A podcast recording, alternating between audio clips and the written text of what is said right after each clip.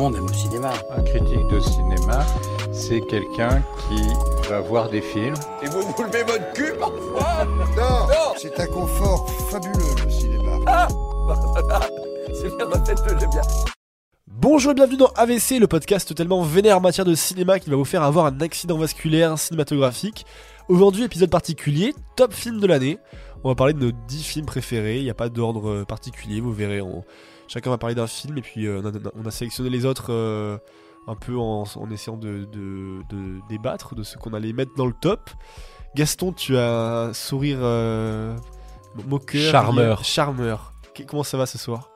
Bah, ça, ça va ce soir, euh, ce soir à, à 6h43 du soir, voire du, du matin plutôt. C'est vrai qu'il est, il- il est tarto, euh, tarto. euh. Mais, euh, mais Franchement, j'adore. franchement, on kiffe. Et puis, il faut, faut quand même se dire que AVC, c'est le podcast qui permet d'avoir des, qui permet d'éviter les accidents vasculaires cinématographiques, mais qui provoque des accidents vasculaires cérébrales, cérébraux. cérébraux, puisque les gens, Justement, on voit le début des dommages qui commencent à arriver. Ouais. puisque ses membres ne dorment pas. C'est vrai que la fatigue se sent, c'est terrible. Bleu, ça va? Mais ça va, écoute, je crois que je suis celle qui tient C'est le mieux vrai. avec Nathan, comme d'habitude. C'est vrai, ça va. Et puis Mathéo, il... Mathéo. Je trouve que Voilà. en 10 ans, d'habitude, c'est quand même.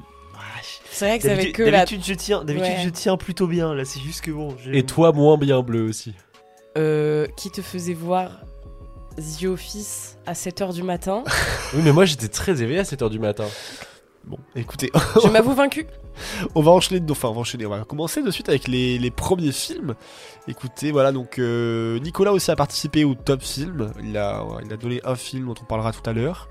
Et puis on va vous expliquer au fur et à mesure un peu tout ça. On va commencer par Elvis de Baz. Elvis, un film que Gaston et moi avons particulièrement apprécié, dont on va vous parler de suite. De l'annonce.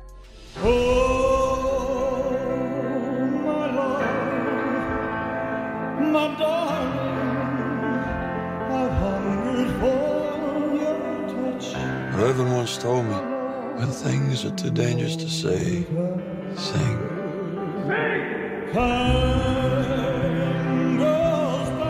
I'm gonna be 40 soon, and nobody's gonna remember me. I need to get back to who I really am. We are caught in a trap, I can't walk out. Alors vous l'a- vous l'avez peut-être pas reconnu avec mon accent euh, qui est ce qu'il est, mais c'est euh, les deux premières lignes de Suspicious Minds d'Elvis Presley, euh, qui résume assez bien en fait ce que le film de Baz Luhrmann tente de raconter, l'enfermement de cette icône de la musique populaire, l'inventeur du rock'n'roll et de et surtout l'inspirateur de toute la musique populaire du XXe siècle et du XXIe siècle. Et donc euh, c'est un biopic euh, de 3 heures, un biopic assez euh, flamboyant, assez lumineux, mené par, par Baz qui retrace toutes les, toutes les phases de la carrière du King, avec notamment une focalisation sur le tout début et sur la fin, avec une ellipse au milieu, la partie qu'on considère la moins intéressante, c'est-à-dire le moment où Elvis tourne ses films à Hollywood. C'est un film euh, très intéressant pour plusieurs raisons. Déjà parce que Luhrmann a- et c'est ce réalisateur toujours connu pour ses mises en scène euh, un peu endiablées, un peu, un peu clinquantes, qui s'accordent très bien au mythe Elvis, au mythe Las Vegas, et puis la performance d'Austin Butler qui est habité en tant qu'Elvis et qui euh, vaut le coup rien que pour... le film vaut le coup rien que pour sa performance. Je vais pas revenir sur ce qu'a dit Gaston, c'est c'est un, c'est un très bon film. Baz Luhrmann, c'est le réalisateur notamment de, de The Great Gatsby. C'est le réalisateur également de Moulin Rouge, un film que je n'aime pas, mais c'est personnel. Et de Roméo plus Juliette. C'est ça. Et de Australia. Enfin, en tout cas, c'est un, c'est un film qui m'a plein d'autres réconcilié. films. C'est un film qui m'a réconcilié avec le, le réalisateur. C'est magnifiquement mis en scène. Les musiques sont incroyables. Le mixage son est fou. Visuellement, c'est c'est splendide. Ça en met plein les yeux. C'est un film assez long, mais qui passe très vite. Comme le dit Gaston, pour le coup, vraiment, le, jeu d'acteur est incroyable. Vraiment, c'est ça mérite un Oscar. C'est fou. Voilà, donc euh, pour toutes ces raisons-là, c'est du spectacle, mais puissance, euh, puissance 10 000. C'est magnifique, c'est un, très beau film, grand public, que tout le monde pourra aller voir, sur la, vie d'El- d'Elvis Presley. Voilà, je vous, je vous conseille vraiment vivement d'aller voir Elvis. Dans notre top de l'année, évidemment, avec, euh, avec Gaston. Donc on vous, on vous le recommande, et puis on enchaîne tout de suite avec le second film. Second film qui sera Asbestas, et dont va vous parler Nathan. Serías libre justo aquí, ¿no? Es una historia. Una historia preciosa. ¿Tú crees que este sitio para mí es un capricho? No, Sean. Este sitio para mí es todo. Es mi proyecto de vida. No, yo no. Mío y de mi mujer. Yo no pienso eso. ¿Qué piensas? Ojalá te hubieras despertado en otra aldea. Alors du coup, Asbestas, qui est un film de Rodrigo Sorogoyen, qui est un réalisateur espagnol qui a déjà fait ses preuves par le passé, est mon film préféré de cette année. Et euh, face à cet objet un peu étrange, je me suis dit par où commencer? Et en fait, pour moi, la meilleure chose, c'est de commencer par le début, parce que c'est quand même assez, euh, assez intéressant. Euh, la première scène du film est juste sublime, parce que il y a tant de haine, de violence et de douleur dans un seul plan, c'est inhumain. Et pourtant, Sorogoyen nous introduit directement dans son enfer, celui qu'on va partager avec Antoine et sa femme pendant deux heures. Parce que Asbestas, c'est quoi? C'est l'histoire de deux Français qui sont partis, qui sont partis vivre dans euh, les montagnes euh, espagnoles en Catalogne. Et en fait, juste. ça, c'est ils- chez moi, ça. Exactement. Et en fait, ils sont vus comme des étrangers malgré tous leurs efforts pour essayer de s'intégrer, puis surtout parce qu'ils ont plus d'argent que les autres. Et on voit tous les problèmes que ça va, susciter. Ce que je trouve très très fort avec Asbestas, c'est que c'est un film qui est assez parlé, ou euh, qui est basé, qui- c'est un film qui est assez lent et qui sait extrêmement bien filmer ses personnages, qui sont tous extrêmement bien développés et très subtils, où il nous propose des personnages de protagonistes qui sont pas du tout manichéens et qui ont aussi des défauts et qui nous livrent du coup des scènes de couple qui sont juste sublimes parce que très réalistes, très poignantes et pleines d'intensité. Mais d'un autre côté, qui nous livrent deux antagonistes, deux frères, qui sont leurs voisins, qui sont probablement les antagonistes les mieux écrits que j'ai vus récemment au cinéma, parce qu'ils arrivent à être à la fois particulièrement horripilants et extrêmement attachants, ce que je trouve très très fort. Autrement, c'est un film qui est extrêmement cruel, qui a une des plus belles scènes d'agonie que j'ai pu voir au cinéma de toute ma vie. C'était incroyable de brutalité. Et euh, je trouve que le film est très bien écrit et c'est osé scénaristiquement parce qu'il est basé sur deux parties euh, qui sont assez différentes, qui ont un rythme qui est complètement différent mais qui est très intéressant. Et euh, je vous conseille vraiment parce que c'est assez exotique et c'est un petit bijou de cinéma. Voilà, le, coup de cœur, le top 1 de l'année de, Nathan, c'est Asbestas. On vous le recommande évidemment comme tous les films du top. Et on va enchaîner de suite avec le, troisième film, le film euh, qu'a préféré Bleu, un film d'animation, le film The House.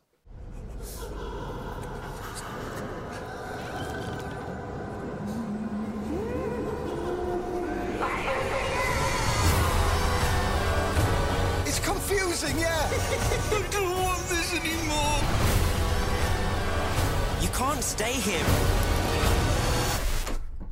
Christ, that was quick.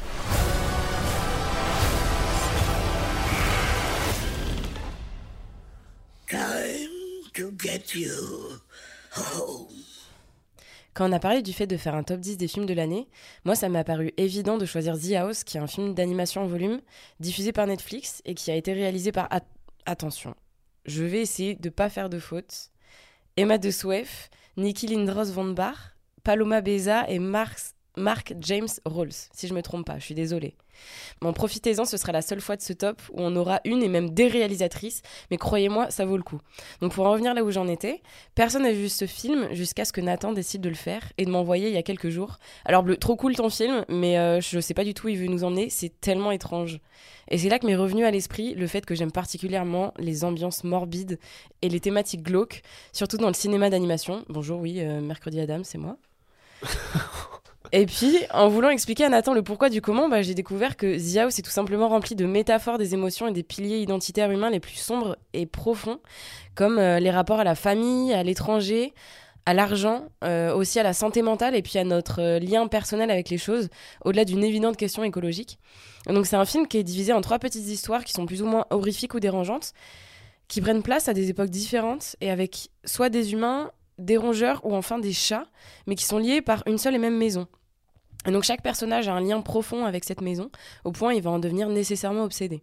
Donc finalement la maison elle est un peu la représentation de l'espace clos de l'esprit, parce qu'elle va mener les personnages à leur perte comme si elle avait une conscience propre. Donc au-delà de la narration, l'animation elle est juste absolument sublime. Il y a un réel travail sur les images, le réalisme des textures notamment, la disproportion des morphologies, des tailles des personnages. Puis moi ce qui me touche aussi c'est le focus sur l'expressivité des yeux. C'est notamment ce dont j'ai essayé de parler à Nathan tout à l'heure. Ils sont représentés différemment selon les humains, les rats ou les chats. Mais ils font partie vraiment d'une notion plus globale et omniprésente dans le film, qui est celle du voyeurisme, du fait de regarder ou d'être observé en permanence par une présence un peu étrange qui règne dans la maison, malgré les années qui passent. Et puis comme je l'ai dit, la santé mentale, elle est vraiment centrale dans tous les épisodes, les personnages semblent devenir fous. Et puis la maison, c'est un peu le, du coup le creuset de ces problématiques existentielles. Alors au-delà d'être un... Bon, c'est peut-être pas un film d'horreur, mais au moins un film horrifique. Il joue beaucoup sur toutes ces questions d'intériorité et de psyché. Et donc c'est sans doute pour cette raison-là qu'il met aussi mal à l'aise ses spectateurs, parce qu'il les fait entrer dans une zone de réflexion où ils n'ont pas envie de s'aventurer, mais qui les obsède au quotidien. Et puis le doublage, mon dieu, il est extraordinaire. Chaque personne est caractérisée par une voix super singulière et c'est ça qui participe aussi énormément à l'ambiance morbide.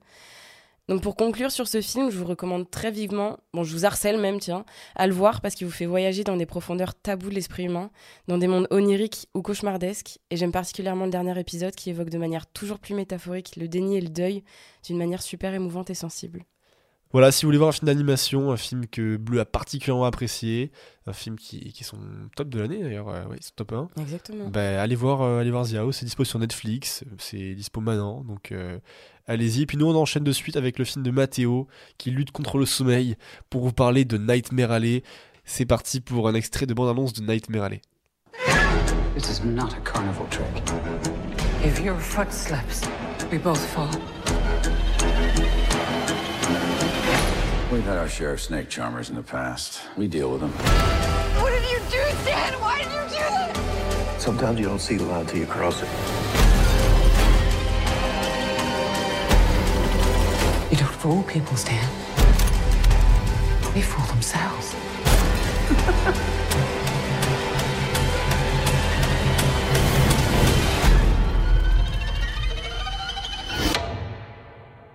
Donc, euh, Nightmare Alley, je suis un peu déçu que euh, mon euh, collègue Nicolas ne soit pas là aujourd'hui parce qu'il aurait été de mon côté pour défendre ce film que j'ai particulièrement apprécié et c'est pour ça que je le mets en top 1 de, mes films de cette année. C'est un film de Guillermo del Toro qui est sorti en, janvier, en janvier 2022. Ça fait bientôt un an, n'empêche, d'ici quelques semaines. Donc, euh, on suit l'histoire de euh, Satan Carlyle, un, euh, un jeune américain qui évolue dans cet univers très particulier que sont les, cirques de freaks de la fin du 19e siècle. C'est un film qui explore la folie. Il vient nous titiller l'esprit en nous montrant toute cette galerie de personnages qui ont chacun des... Ils sont à la fois attachants, mais en même temps, on sent toujours qu'il y a quelque chose derrière. Et c'est le point fort de ce film. C'est-à-dire que c'est un film qui va nous, qui va faire réfléchir le spectateur, qui va toujours nous questionner sur est-ce qu'on apprécie vraiment les personnages? Est-ce que on a vraiment envie de les suivre jusqu'au bout? Est-ce que le est-ce que le personnage de Bradley Cooper est vraiment est vraiment quelqu'un de bien. Tout dans le film, euh, pour moi, fonctionne très bien, que ce soit dans l'image, la, photo, euh, les acteurs, le jeu des acteurs, euh, notamment avec le personnage de Kate Blanchett que je vous laisserai découvrir. C'est pour ça que je vous, promets un très beau visionnage. Pour le coup, au-delà de Nicolas et toi, c'est vraiment un film que je mettrais aussi dans mon top de l'année. C'est- incroyable. Le, fait de filmer ce, ce milieu forain, le fait de filmer cette intrigue dont tu as parlé, qui, qui est assez euh, noueuse, bien parfois un peu prévisible, c'est superbe. Le jeu d'acteur est magnifique, la photo est incroyable. C'est du grand Guillermo del Toro. Moi, j'ai vraiment bien aimé, même si autour de la table, tout le monde n'est pas d'accord et certains voudraient se ruer pour le, le, le- le descendre. Donc voilà, on vous conseille euh, Nightmare Alley. On vous recommande d'aller le voir. C'est un peu l'année de Del Toro. hein. Cette année, il a fait euh, Nightmare Alley, le cabinet des. des Ouais, la série Netflix, là. Ouais, des secrets. Des curiosités. Des curiosités. Et puis il y a Pinocchio également, dont on avait Putain, c'est vrai que ça fait un câlin aussi. Ouais, et on l'a fait un câlin. C'est vrai qu'on que a, ça fait- on a rencontré également vrai. Toro et Gaston. On lui a fait un câlin, il nous a fait une dédicace. Enfin, voilà, c'est notre moment un peu fanbase. Grave cool. C'est ça. Pourtant, j'aime pas trop ces films, mais euh, hyper cool, Guillermo. Et on va enchaîner avec le prochain film, prochain film qui va être Everything Everywhere All at Once. Now, you may only see a pile of receipts, but I see a story. Can see where this story is going. It does not look good.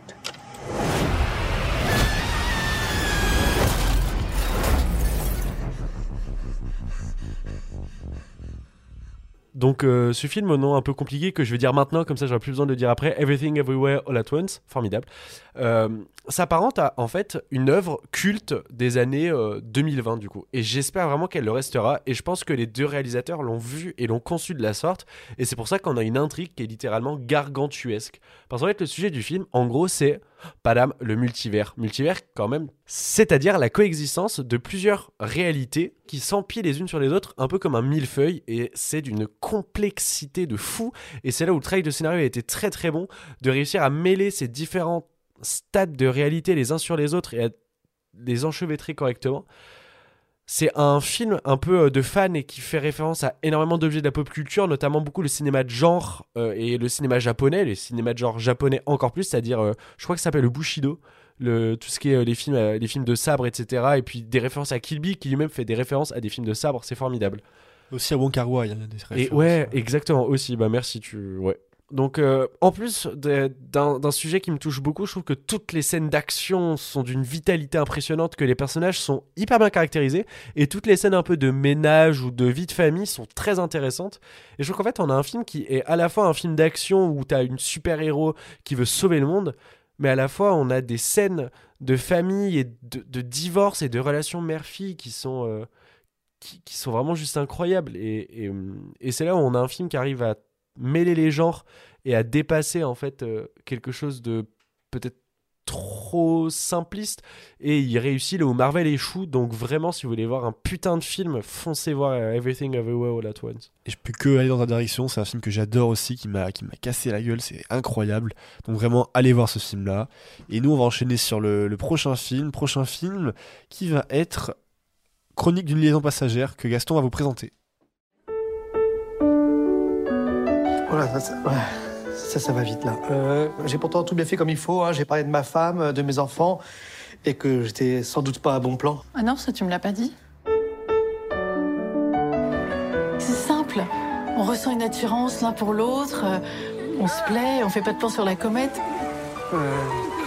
Arrête avec cette idée de tromper ta femme. Tu l'aimes Et donc, c'est au tour de Chronique d'une liaison passagère. Déjà un constat. Chronique d'une liaison passagère n'est probablement pas le meilleur film que j'ai vu cette année. Toutefois, pour des raisons diverses, distribution, choix de film par mes comparses, j'ai décidé de vous parler de ce petit bijou d'Emmanuel Mouret.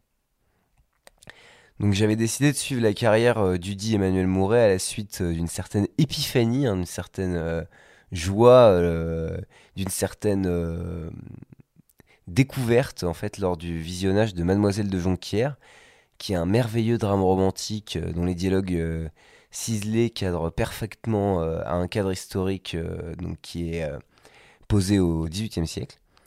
Donc Mouret m'avait alors attiré car j'avais reconnu en lui un de ces cinéastes du verbe chez qui le texte est aussi important que l'image. Et c'est donc en toute logique qu'en septembre dernier, à l'issue d'une journée rocambolesque dont je tairai les détails, je suis allé voir Chronique d'une liaison passagère, son dernier long métrage. Il y a là un duo d'acteurs excellentissime, Vincent Macaigne et Sandrine Kiberlin. Il faut se dire que le titre du film pourrait véritablement être On ne badine pas avec l'amour, même si ici l'issue n'est pas fatale. En effet, Simon, le protagoniste masculin, joué par Vincent Macaigne, est aimant mais craintif, attentiste et névrosé. En cela, c'est un personnage profondément attachant, par cette posture d'anti-don mais ses échecs sentimentaux sont aussi métaphoriquement une incitation au spectateur à agir, à se découvrir, pour ne pas laisser leur chance passer. C'est un film sur les belles occasions manquées, sur ce qui aurait pu être, et ce qui n'a pas été, sur la dureté du réel après la douceur d'un moment suspendu. C'est la chronique d'une liaison passagère, et c'est du beau, du vrai cinéma à découvrir chez vous si vous l'avez raté en salle. Si je peux rajouter quelque chose, Vincent Macaigne, au-delà d'être un acteur incroyable, c'est mon metteur en scène préféré. Et si jamais il sort une pièce dans les années ou les mois qui suivent, foncez. Je peux que vous enjoindre. Oula, waouh Ouais, ouais, vous enjoindre. C'est Gaston qui. Ok. En joignons. Que... Joignons. Qui aime beaucoup ces. Je peux que vous enjoindre à aller voir ces pièces.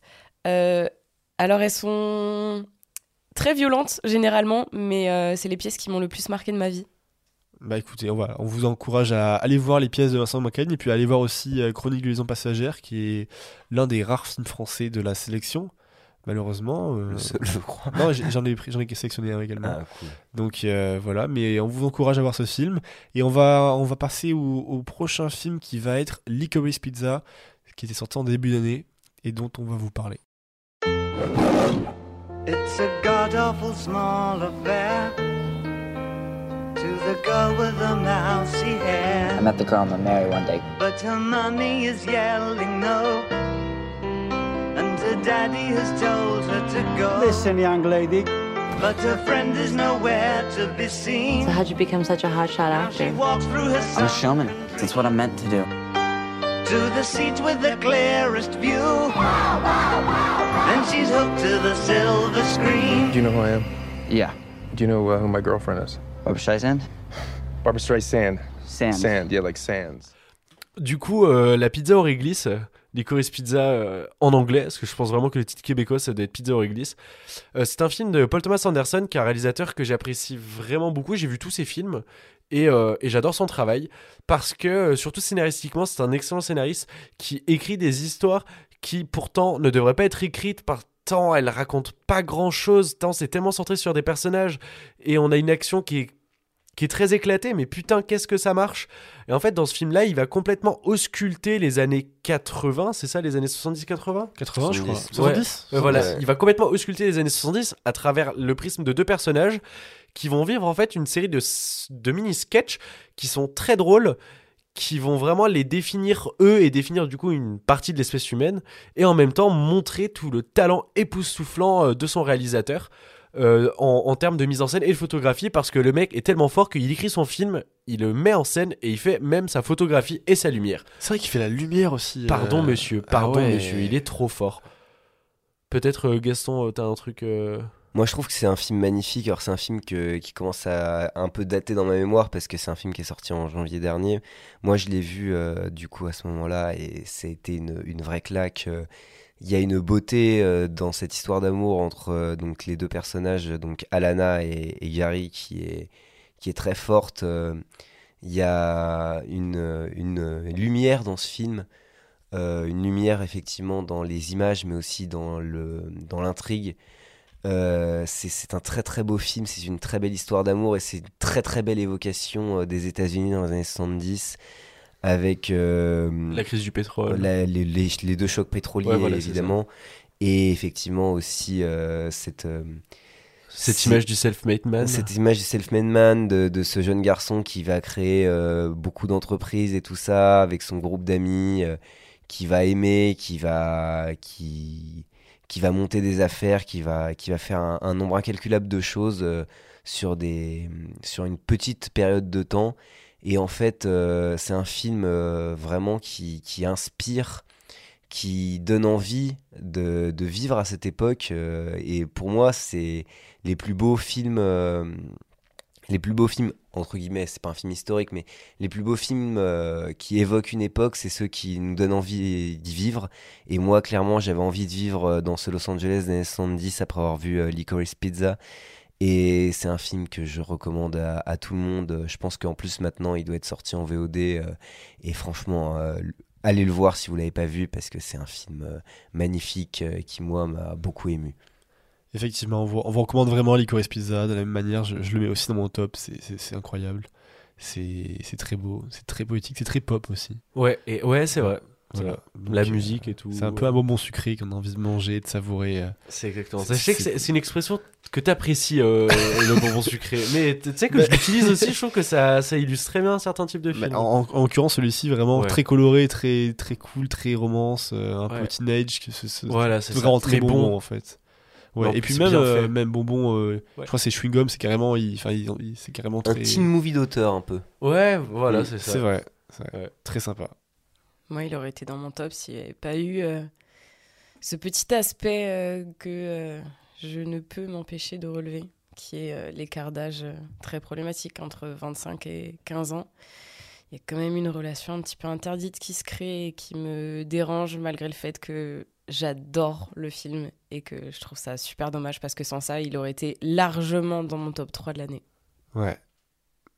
Bah, on, on vous laissera faire votre propre avis si vous l'avez pas encore vu. En tout cas, c'est c'est un film que la majeure partie de l'équipe a voulu vraiment mettre dans le, dans, dans le top parce que Ouais, c'était un obligatoire. C'était un peu un obligatoire et puis Paul Thomas Anderson aussi, un auteur euh, immense, immense.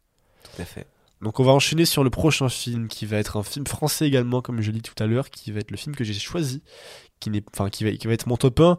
Euh, vous le comprendrez, ce n'est pas mon film préféré de l'année, mais c'est un film que j'ai sélectionné en top 1 parce que je voulais absolument en parler. Ça me paraissait important et je crois que je, suis le- je suis le seul à l'avoir vu ici. Donc je vais vous parler de La Nuit du 12. Clara avait 21 ans. C'est pas parce que les médias s'y sont pas intéressés qu'il faut pas s'en occuper. Quand on trouve pas dans les premières semaines, ça devient très difficile. En tout cas, c'est toujours les femmes qu'on fait brûler. hein. À commencer par Jeanne d'Arc et puis toutes les sorcières. Vous trouvez pas ça bizarre, vous, que ce soit majoritairement les hommes qui commettent les crimes et majoritairement les hommes qui sont censés les résoudre? Je sais pas. Alors, La Nuit du 12. La Nuit du 12, c'est un film que j'ai vu dans, dans un petit cinéma, dans mon petit cinéma de montagne qui ressemble un peu à une grotte, dans le village des Angles, la station de ski des Angles. Et c'est une séance qui m'avait marqué. C'est un peu personnel, ça va pas forcément intéresser tout le monde, mais juste ce moment m'a marqué, je l'ai vu tout seul, euh, comme un grand dans ce petit cinéma, et j'ai pris le film en pleine tête. Ça m'a mis une grosse claque, et je m'attendais pas du tout à ça. Alors, au milieu de tous ces films internationaux, parler d'un film français, c'était important. Parler d'un film également sur la question des violences sexuelles, la question du, harcèlement, puis la question aussi de, tous ces meurtres qu'on peut avoir euh, auprès de jeunes filles. Et le film fait vraiment, vraiment bien le travail sur ce sujet-là. En fait, La Nuit du 12, c'est un film de Dominique Moll, qui est sorti en juillet avec au casting Bastien Bouillon et Bully Lanners. Pour pitcher brièvement, Johan travaille à la police judiciaire et doit enquêter sur le meurtre de Clara, une jeune fille retrouvée brûlée dans un village près de Grenoble. Grenoble, euh, patrie de certains de nos chroniqueurs ici. Nicolas, c'est Nicolas, mais il qui n'est pas là. Euh, et à la PJ, on dit que chaque enquêteur finit un jour par tomber sur un meurtre irrésolu qui le hante. Et pour Johan, c'est celui de cette, jeune, fille, de la jeune Clara, dont il ne connaît pratiquement rien, si ce n'est qu'il a été commis durant la nuit du 12. Voilà, donc ce film est un, un très beau film sur euh, cette thématique-là, cette thématique du meurtre. Et dès le début du film, le postulat est vraiment intéressant, c'est-à-dire que on nous apprend, on nous prévient qu'on ne saura pas qui a tué Clara. On ne le saura pas du début à la fin. C'est-à-dire qu'on va avoir une série d'enquêtes, d'interrogatoires, on va avoir un- une série de personnages très intéressants, mais on n'aura jamais la solution de ce meurtre-là. Et cette, euh, espèce de, cercle que le personnage va, entreprendre et qui va le, hanter, en fait, cette espèce de, surplace, va se manifester par des scènes en fait dans les vélodromes. Le, vélo est un, scène, euh, est, un, est un symbole euh, très important. Le personnage tourne en rond en fait constamment dans, le- dans le film. C'est un film symboliquement très fort, dramatiquement très fort, euh, scénaristiquement très fort. C'est un film que je recommande, qui est à voir aujourd'hui pour les questions féministes, les questions liées aux violences, les questions liées à plein de sujets très importants dans notre société aujourd'hui, actuelle. La photographie incroyable, comme à chaque fois que je parle d'un film, souvent la photographie est incroyable parce que c'est un sujet qui me, qui me tient à cœur. C'est des bleus nuits magnifiques. C'est une région aussi en France qu'on n'a pas l'habitude de filmer. La région de Grenoble, la région euh, Isère. Isère, voilà, qu'on qu'on filme assez peu et qui est très belle. Et voilà, pour, pour ces raisons euh, assez brèves, assez allusives, je vous conseille de voir vraiment le film parce que c'est un, un petit bijou de cinéma qui est aussi très bien écrit, très poétique. Les dialogues sont incroyables, le jeu d'acteur est magnifique, Bastien Bouillon est immense. Donc voilà, pour toutes ces raisons, allez voir La Nuit du 12. C'est un film qui a été assez peu médiatisé, même si on en a parlé dans les médias un peu plus euh, cinéma d'auteur. Mais allez voir ce film, c'est vraiment magnifique. Je pense également qu'il est sorti en VOD ou en DVD à l'heure actuelle. Donc euh, achetez-le, allez le voir, et je vous j'assure que vous, ça en vaut le coup, ça en vaut le détour. Voilà. On va passer à l'avant-dernier film de la sélection, qui va être The Northman, un film qui a divisé, qui est un film assez original également. C'est parti pour The Northman. Behold.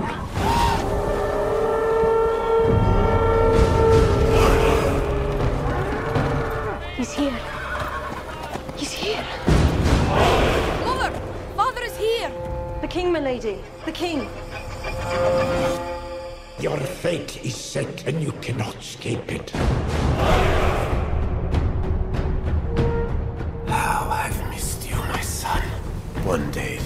Kingdom will be yours. Thank you, father. My king.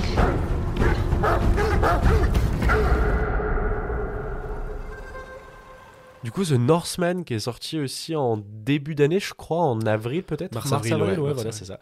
Qui est le dernier film de Robert Eggers, que vous connaissez peut-être pour The Lighthouse, que je me permets de vous conseiller comme ça brièvement, parce que c'est génial.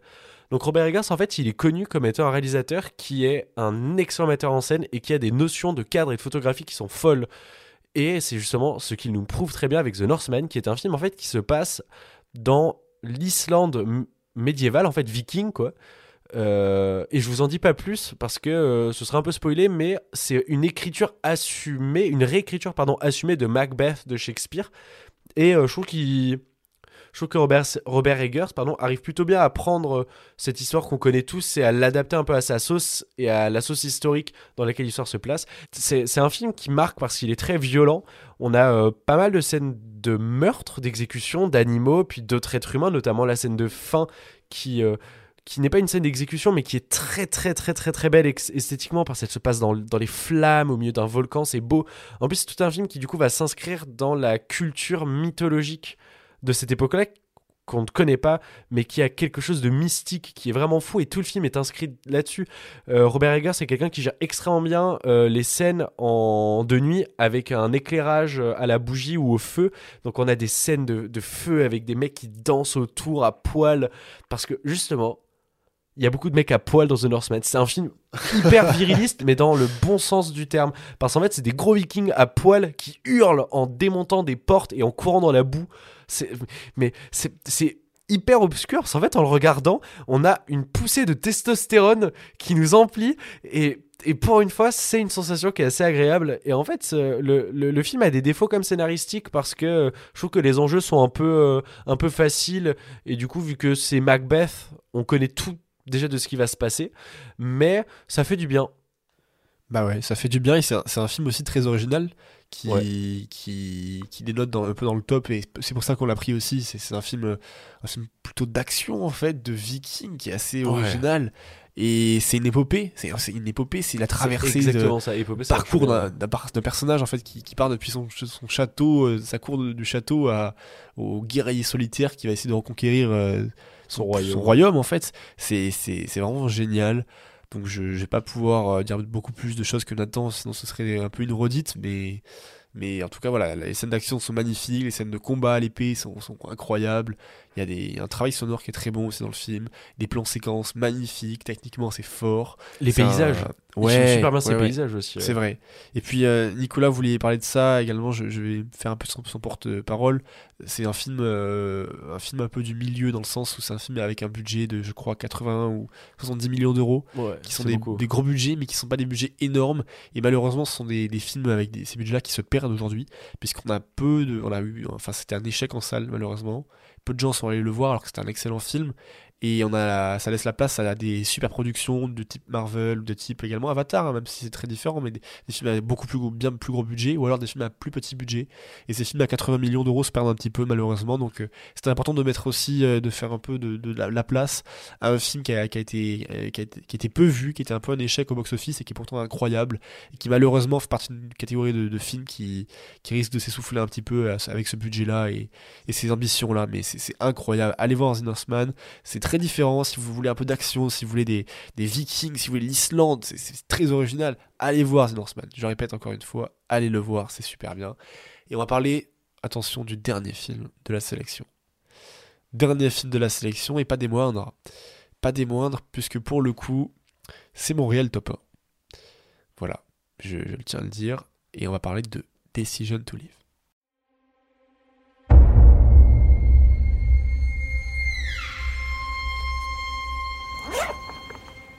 타살로 의심할 정황이 없는데? 확신하세요? 규동수 씨 아내 송설아입니다. 많이 놀라셨겠습니다.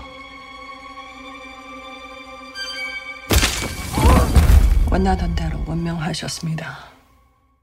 Alors, Decision to Live, c'est un film que j'ai vu à Cannes, euh, donc en séance de rattrapage le lendemain, parce qu'on on n'avait pas eu de place pour la, la séance euh, avec euh, Park Chan-wook euh, et tout le, le gratin.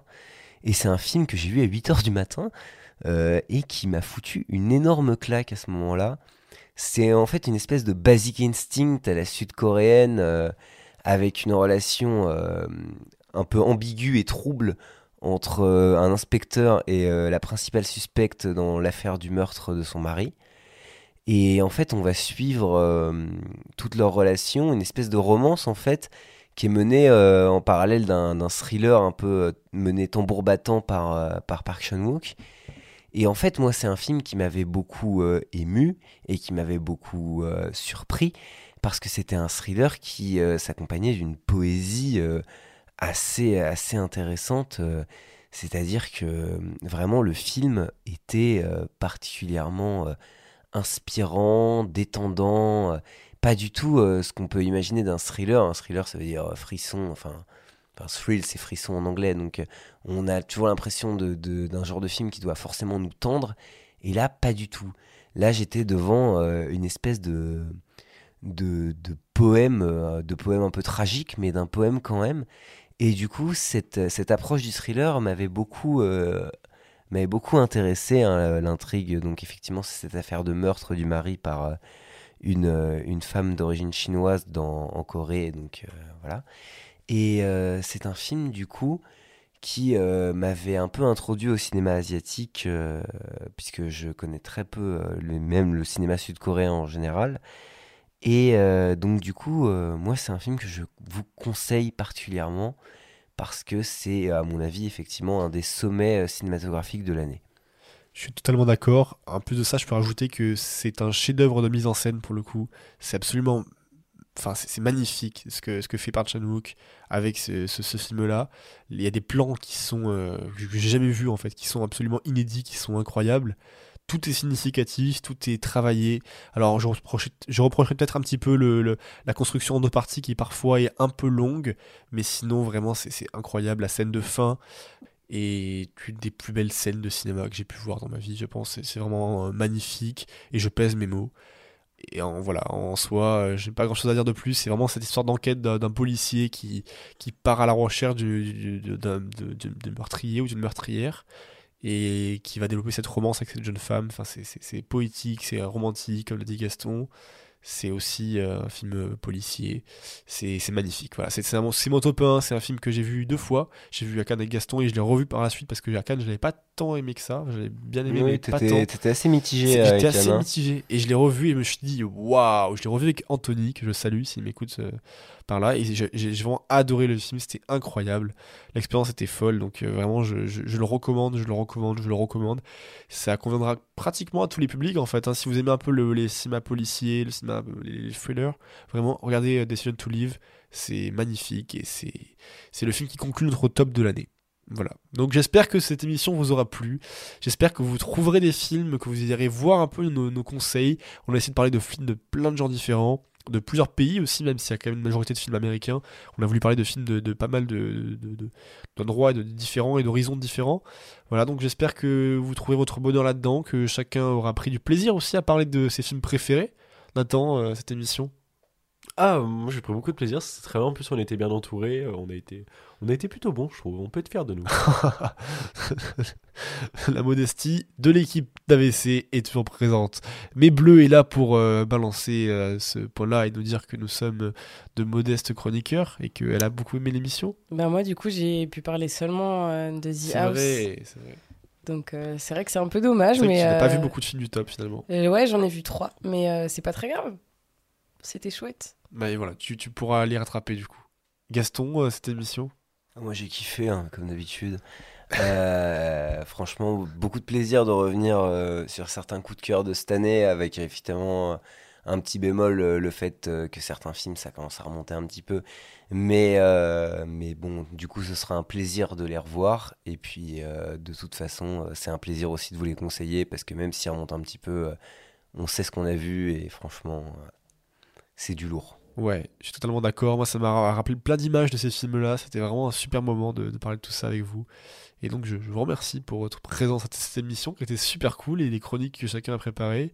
Et puis, sinon, moi, je vous dis euh, à la semaine prochaine. Et pensez bien à nous suivre sur Instagram. Pensez bien à également nous noter sur euh, Spotify, sur Apple Podcast, sur Deezer, euh, de vous abonner pour ne, pas rater les prochaines émissions, activer la cloche, tout ça. Voilà, vous connaissez. Donc, c'est sympa. Et puis, et puis, nous, on vous dit à la semaine prochaine, comme je viens de vous le dire. Et puis, on, voilà, une nouvelle émission. Et puis surtout, surtout, vous le savez, allez voir des films au cinéma pour ne pas avoir d'accident vasculaire cinématographique.